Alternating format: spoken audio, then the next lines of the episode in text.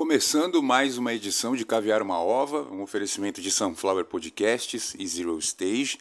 Eu sou Carlos Santo Forte. Essa é a edição de número 195, que será apagada devido à falta de produção e tudo mais. É uma questão emergencial, preciso mostrar que eu estou vivo, apesar de não parecer, mas enfim. E hoje o assunto aí pelo nome, pelo título do episódio, né, no fio do bigode, é um termo para quem não conhece, é um termo usado já pelas minhas contas aqui há uns 150 anos, que significa confiança, né? Quando você fala que fez determinada coisa, que fechou determinado negócio no fio do bigode, quer dizer que a pessoa que acreditou em você, ela para demonstrar que confia em você, ela estava ali apertando o fio do bigode, ouvindo você com atenção. Então, hoje, como vocês já ouviram no episódio 176, né, nos criptovacilos, onde eu deixei claro ali a minha opinião, eu, eu não sou o dono da verdade, muito menos, não é apenas, não é pelo fato de eu ter o conhecimento do assunto que eu tô certo. Não é pelo fato de eu não errar que eu tô certo. Não é pelo fato de tudo que eu estar falando está acontecendo que eu tô certo. Não é pelo fato de ninguém, não é pelo fato de zero pessoas terem ganho alguma coisa com criptomoeda que eu tô certo. Não é pelo fato de as três pessoas que eu conheci que se envolveram com isso, uma está foragida, eu já falei, eu falei desse cara no episódio lá, tá? É, ele estava andando na rua de chinelo, sem ter o que comer nem o que vestir, e um mês depois ele estava figurando aí como um diretor de uma multinacional, uma financeira que só trabalha com criptomoeda e hoje ele é um foragido da polícia. Por quê? Por que, que eu estou falando disso hoje e por que, que eu estou falando desse assunto? Eu entendo bem da tecnologia, tanto do blockchain quanto de como são formadas as criptomoedas, e aí na época a gente tinha só o Bitcoin, hoje temos centenas de várias moedas de várias marcas. É, como funciona, o que são, você pode ouvir lá no episódio 176, e o que veio eu falar hoje aqui, pelo título do episódio, a maioria das pessoas Uh, quando a coisa vai para grande mídia, vai para Globo, quando envolve futebol principalmente, né? qualquer analogia de assunto importante que envolva o futebol é de fácil compreensão da população brasileira, que infelizmente precisa muito do futebol para se sentir vivo ou para ter algum tipo de, de, divertimento. E a gente não pode culpar a população, né? É, aí é um, é um outro detalhe, é um outro assunto. A questão toda é o jogador William, né? William Bigode, que é um golpista, é um anarcocapitalista. Lembrando que muita gente que não entende esses termos, o neoliberal, o anarcocapitalista, ele é um fascista em descanso, em repouso, tá? Então, é, o assassino, quando ele não está atirando, quando ele não está matando, ele está lá em repouso, ele não deixa de ser um assassino. O fascista, quando ele não está cumprindo a sua missão de fascista, que é oprimir, que é, é destruir a reputação e a dignidade de minorias com tortura psicológica e outros tipos de opressão, ele tem as, os seus momentos de diversão, que é o anarcocapitalismo, um deles, porque você parte do princípio de que se você quer anarquia e capitalismo ao mesmo tempo, você é burro. Né? Não existe anarcocapitalista, existe o burro e o fascista. Então, o anarcocapitalista neoliberal ele é um fascista em repouso. O que aconteceu foi que esse jogador, esse golpista, o William Bigode, ele alega que também caiu num golpe. A gente sabe que não, ele é o golpista.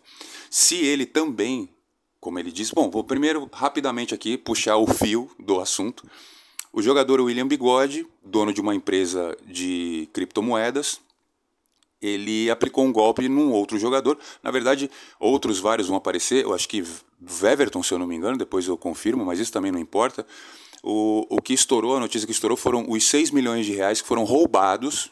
As pessoas têm medo de usar o termo. Né?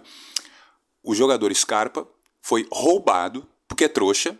Se alguém conhece o Scarpa, pode passar esse podcast aqui para ele. Scarpa, você é trouxa porque a partir do momento que você tem 6 milhões de reais, você já não precisa mais brincar com o dinheiro ou se arriscar. Você já tem o seu futuro garantido.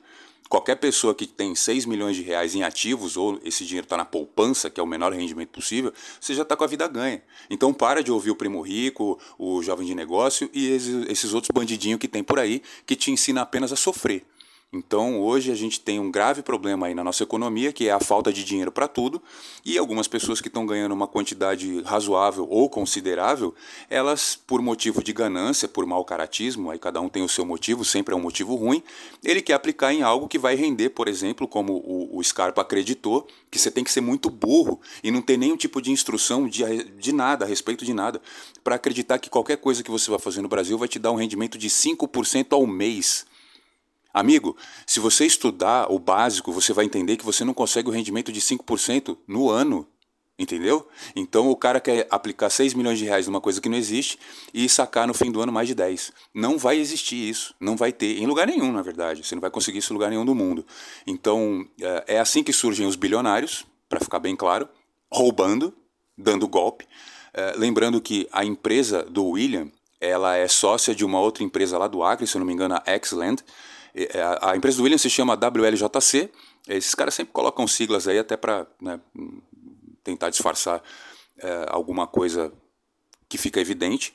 E uma das coisas que ficam evidentes é que quando você vai tentar aplicar um dinheiro com a promessa de um juro, é, um lucro exorbitante como esse, né, você ter 5% é, no mês é algo exorbitante. Então o William, por exemplo, coloca lá os 6 milhões dele, no outro mês já tem 6,300 e, aí, e assim vai multiplicando, e juro em cima de juros, e ele vai ficar muito mais rico sem fazer nada. Certo? Errado. Hoje ele está sem o dinheiro dele, como vocês viram aí no Fantástico, que acontece? É o advogado, que esse sim vai ganhar dinheiro, como sempre, pedindo para ele fazer o BO. Ah, o que, que, o que, que vai acontecer quando ele fizer o BO? Nada. Ele vai fazer o BO e é só isso. Um policial civil vai lá registrar o acontecido numa delegacia e dane-se. Ah, mas vai ter investigação. Vai, e não vai dar em nada. Por quê? Quando você vai aplicar uma grande quantidade de dinheiro e o que vão te dar em troca de garantia são pedras preciosas, grandes propriedades, como por exemplo terras gigantescas lá no meio do Acre, tá, o golpe está aí já. Você cai se você quiser. Então, nosso amigo é, William Bigode é um golpista. Ele hoje, com certeza absoluta. Só um segundinho. Desculpa a pausa aí, eu precisei parar um pouquinho. O William hoje ele tem esse gravíssimo problema aí que é ser já praticamente é, indiciado por fraude e outras coisas. A fraude é certeza, mas outras coisas virão porque você não consegue dar 6, é, perdão, 5% de, de lucro em nada que você faça aqui no Brasil. E qualquer tipo de, de ligação com o mercado internacional também não vai dar. Então, ah, não, mas eu vou colocar esse dinheiro num banco na Suíça. Não dá 5% no mês. Ah, mas eu vou aplicar em fundos imobiliários. Não dá 5% por mês. Não existe 5% ao mês em nada que você vá aplicar. Quando você cai nisso, você Pode ter certeza absoluta, a culpa é toda sua, que foi ganancioso, que não estudou o mercado, que não entendeu que não existe como fazer riqueza sem o trabalho. É só o trabalho que gera riqueza e lembrando que não fica na mão de quem trabalhou. É, o mercado capitalista, o mundo capitalista é assim que funciona. Você trabalha, você gera riqueza. A riqueza fica na mão de quem detém o meio de produção. Ah, mas isso é papo de comunista. É, e é a realidade. Não tem nenhuma distorção. Você trabalha, o dinheiro fica com quem? Com você? Ah, mas eu tenho o meu salário. Pois é, só que você, para receber o seu salário, você deixou alguém rico. Então não esqueça disso. Não existe meio de enriquecimento. Perdão, não existe meio de enriquecimento via trabalho. Você não enriquece trabalhando. Você se sustenta, você sobrevive, você muitas vezes consegue uma vida confortável, consegue até algum patrimônio, mas você não fica rico. E se você quiser me dar um exemplo, falar assim: ah, não, mas o meu tio, meu pai, sei lá quem trabalhou a vida inteira e hoje tem 5 milhões de reais. Cara, ele não é da elite, ele tem um patrimônio só. Eu não estou falando dessas pessoas. Eu acabei de falar, o rentista, né, aquele que está parado e está ficando cada vez mais rico, mais rico, mais rico, porque tem muita gente sofrendo em volta. O exemplo aí do nosso amigo inocente, o Scarpa, que tentou ficar muito mais rico sem fazer nada, se resume na frase dele: Bigode, esse aí era quase todo o meu patrimônio. Eu estou muito triste. Meu advogado pediu para eu fazer um BO. Então, hoje foi mais um recado aí, mais um, uma elucidação. Esse episódio vai ser apagado devido à falta de produção. Estou passando por um probleminha, não estou podendo fazer a coisa do jeito que eu quero. E se você quiser ajudar, a nossa chave Pix, sunflowerpodcasts.gmail.com. Eu sou Carlos Santo Forte, essa foi a edição de número 195. Falei só um pouquinho sobre criptomoeda, só que hoje eu falei de crime, porque quem cai nesse tipo de golpe foi vítima de um criminoso, porém, muitas vezes, porque quis. Então, muito obrigado e até o próximo episódio.